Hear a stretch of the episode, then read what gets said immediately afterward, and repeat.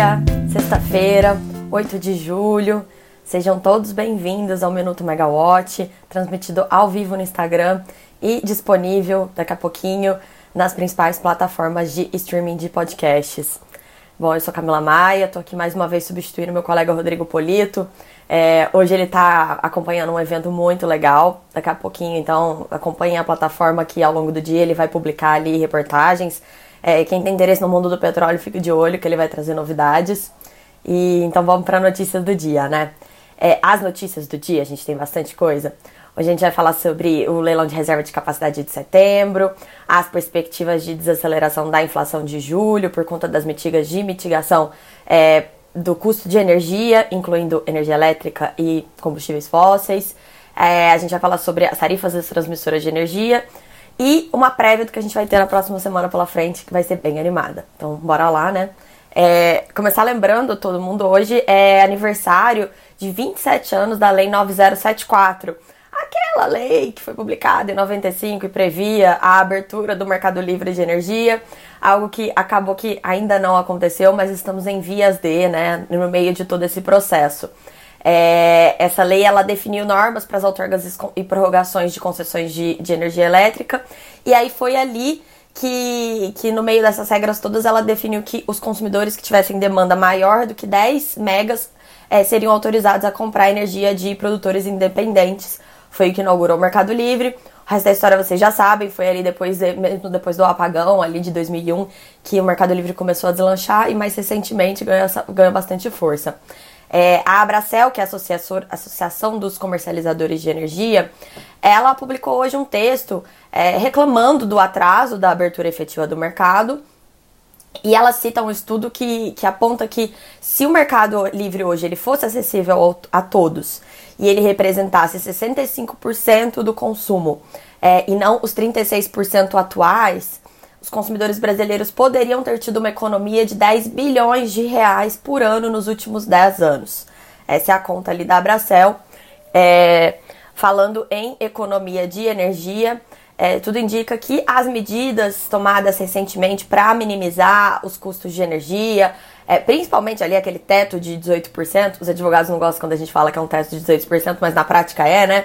É, para energia elétrica e combustíveis, eles devem ajudar a desacelerar a inflação de julho. Agora, a inflação de junho acabou de sair o IPCA e, olhando aqui rapidinho, não é uma boa notícia porque ela acelerou um pouquinho, tá em 0,67%. E o, o componente habitação, que inclui esses gastos de energia elétrica, ele teve um aumento de 0,41.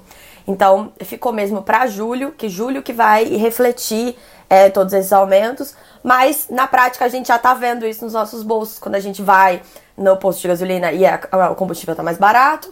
E também as contas de luz aos pouquinhos elas já estão chegando, refletindo é, esse teto do ICMS. É só você abrir a sua conta de luz, vai ter lá uma linha ICMS, aí dá pra ver a alíquota que foi cobrada dependendo do imposto que você pagava antes, do imposto que você vai pagar agora, você vai ter uma economia bem legal. É, falando nesse assunto, então, de tarifa, ontem saiu a pauta da próxima reunião ordinária da diretoria da ANEL, Agência Nacional de Energia Elétrica, e estão previstos simplesmente 14 processos de revisão tarifária extraordinária de distribuidoras todas elas em função da Lei 14.385, que foi sancionada na semana passada, e ela determinou aquele repasse integral dos créditos de PIS e COFINS que foram recolhidos a maior pelas distribuidoras aos consumidores via tarifa. É, esse é aquele imposto, né, quando, quando o, Supremo, o Supremo Tribunal Federal ele definiu que não poderia haver incidência de CMS sobre a base de cálculo de PIS e COFINS, é, muitas distribuidoras já têm devolvido esses, esses volumes já aos consumidores nos últimos reajustes. O que mudou é que com a lei ficou pacificado, 100% do dinheiro vai ser devolvido aos consumidores, não vai ter mais aquele negócio de 10 anos, prescreve e o resto fica para a distribuidora. E é, Natália Bezutti está aqui comemorando que são 14 processos, ela vai acompanhar a reunião da ANEL, tá bem feliz, mas acho que vai ser rápido isso. Afinal de contas, não tem muito não tem conflito, né? É, é, então, voltando aqui, é, o, esses reajustes eles vão refletir isso. O que mudou agora é que até então a gente só a ANEL ela só considerava os créditos é, daquele exercício. Então, dos últimos 12 meses, ela botava no reajuste tarifário. E agora ela vai considerar também os do próximo exercício, do próximo ano, os dos próximos 12 meses. Então, meio que dobrou mais ou menos os créditos, o, o limite de créditos de CMS que as distribuidoras podem compensar num único evento tarifário, num, num exercício. É, então é uma medida que ajuda muito no primeiro ano, mas a partir do segundo ano normaliza, porque aí você começa a pensar só os próximos 12, 12 meses. Dessa vez somou os últimos 12 com os próximos 12, então tá sendo uma ajuda bem grande aí nos, nos reajustes tarifários desse ano. E aí o que, que a Agência Nacional de Energia Elétrica vai aproveitar para fazer nesses, nessas RTEs? Provavelmente, né? É, ela vai incluir também a, arrecada, ela vai revisar a arrecadação proposta é, prevista pelas distribuidoras para custear a conta de desenvolvimento energético, a CDE. Por quê? Porque a CDE ela recebeu, é, se ainda não entrou, vai entrar agora em julho ainda, um aporte extraordinário de 5 bilhões de reais da Eletrobras, ali no contexto da privatização da companhia. Quando foi resolvida a privatização, ficou pronto esse negócio, definiu, aporta 5 bilhões da CDE. E aí, isso está ajudando também os reajustes dessa semana e da semana passada, que já consideraram o aporte da CDE, já tiveram uma ajudinha boa, reduziu ali de 2 a 3% da CDE, é, que é basicamente uma coisa que pesa muito na conta de luz hoje em dia. É, o orçamento da CDE desse ano, lembrando, são 32 bilhões de reais custeados pelos consumidores.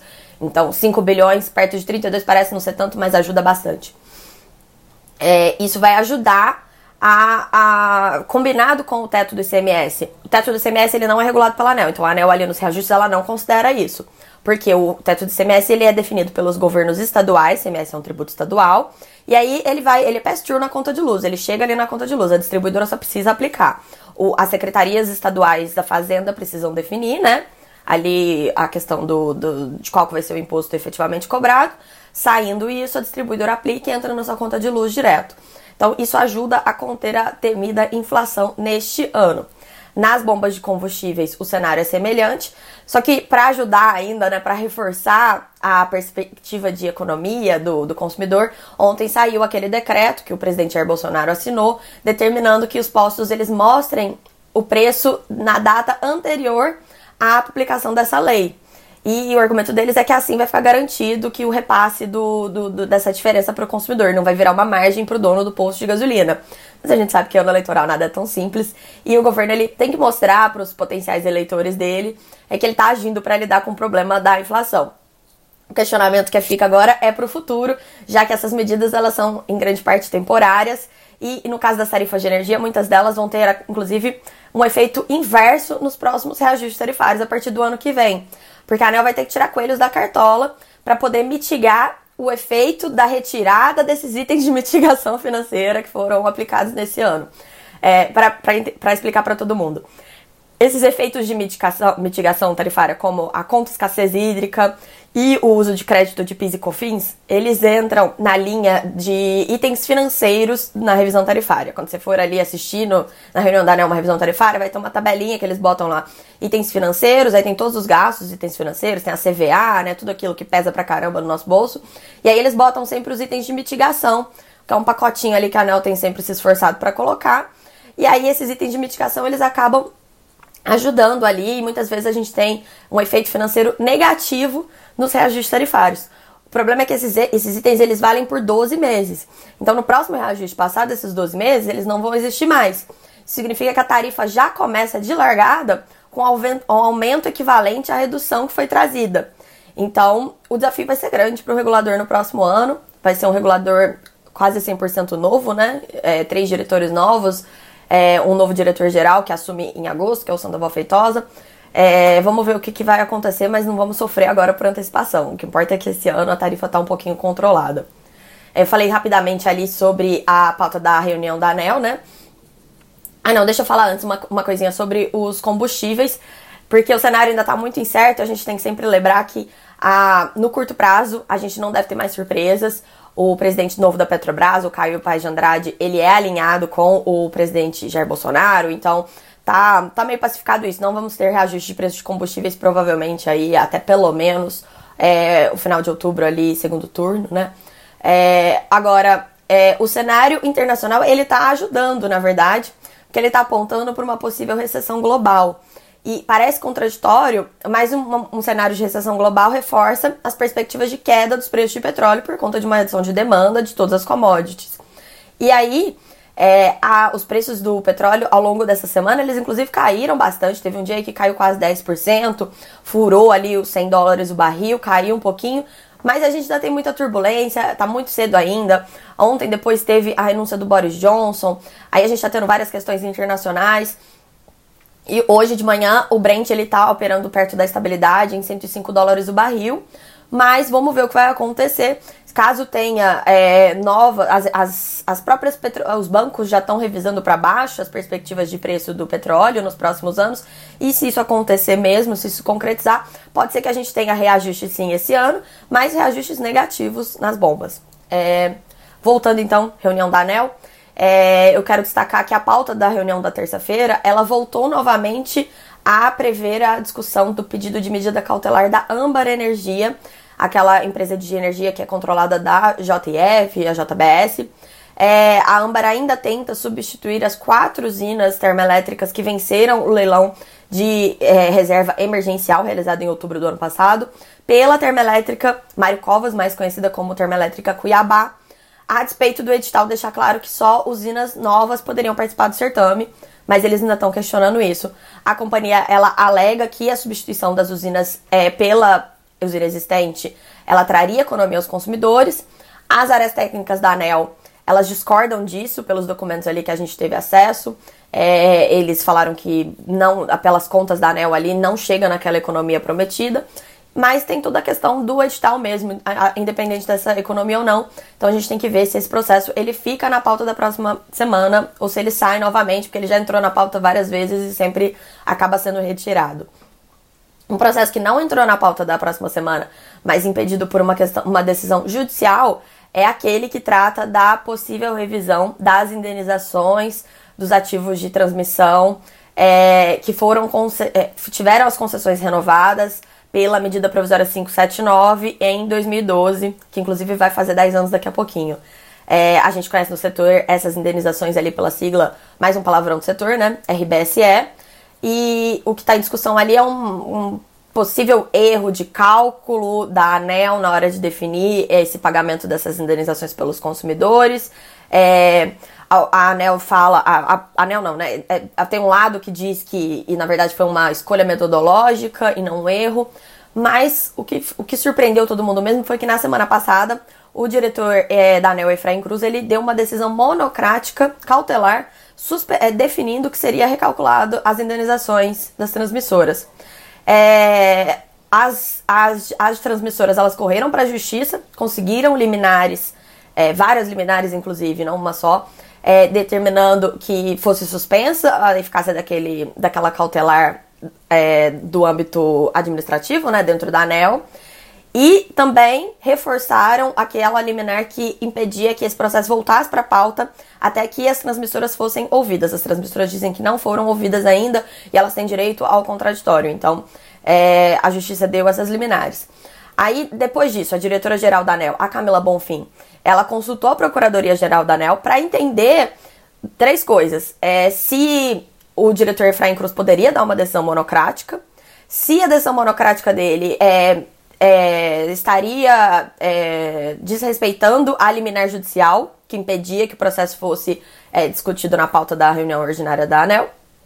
E a questão da. É, se, o, se, o, prazo limite para revisão daquilo, daquela, daquela, dessa, desse pagamento dessa receita era realmente 30 de junho. Foi com esse argumento que o diretor correu ali para dar a cautelar, porque havia essa perspectiva de que ele. que, que essa possibilidade de revisão da, das indenizações ela prescreveria. É, a Procuradoria devolveu, falando que não, o diretor Efraim não poderia dar uma decisão monocrática, essa é uma atribuição exclusiva da diretoria geral, então a decisão monocrática dele não vale. Se a decisão monocrática do diretor valesse, de qualquer maneira ela não valeria por conta da liminar.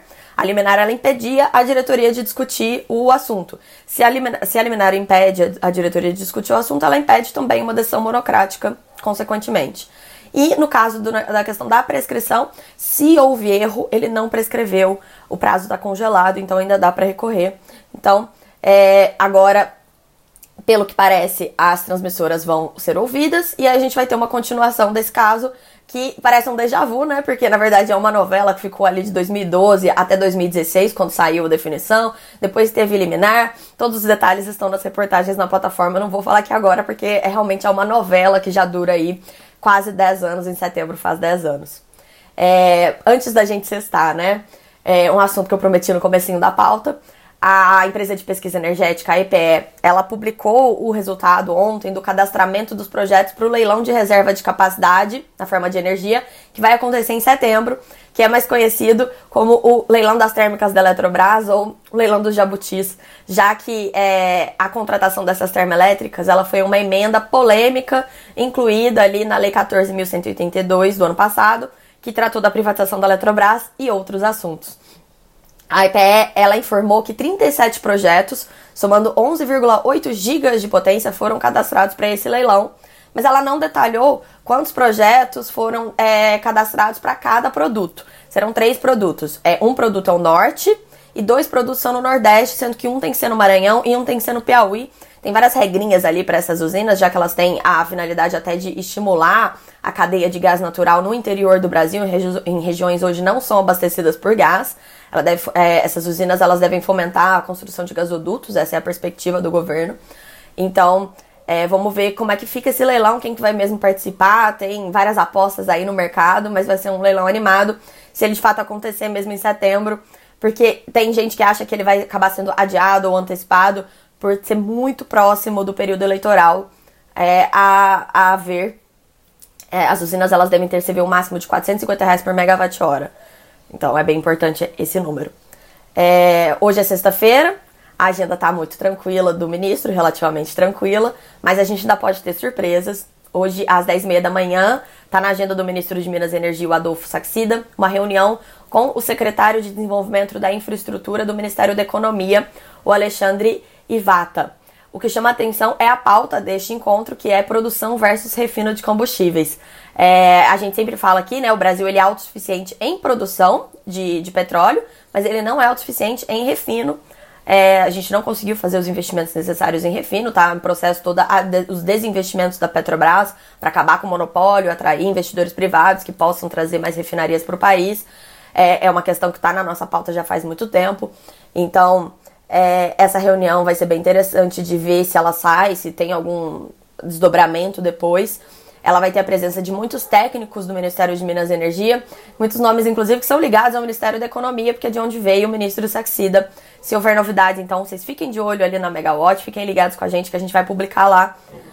E é isso, gente. Eu encerro a semana com vocês. Segunda-feira vocês vão estar de volta com o Rodrigo Polito. Se você chegou atrasado, é, fica de olho no seu principal, no seu aplicativo de streaming de podcasts preferido, que daqui a alguns minutinhos é, esse Minuto Megawatt vai estar disponível. E convido todo mundo que ainda não baixou o aplicativo da Megawatt a baixar o aplicativo da Megawatt. Ela tá na Apple Store, na Google Store. É só você baixar lá que ele vai te avisar quando o nosso podcast estiver no ar. Inclusive, ele tem também uma agenda muito completa de todos os eventos do setor, não só os eventos da Megawatt, mas todos os eventos a gente cadastra lá. Dá para você puxar para o seu Outlook, para sua agenda do, do celular, então é bem legal o aplicativo. Baixem ele. E é isso, gente. Até a próxima. Uma boa, um bom fim de semana a todos. Tchau, tchau.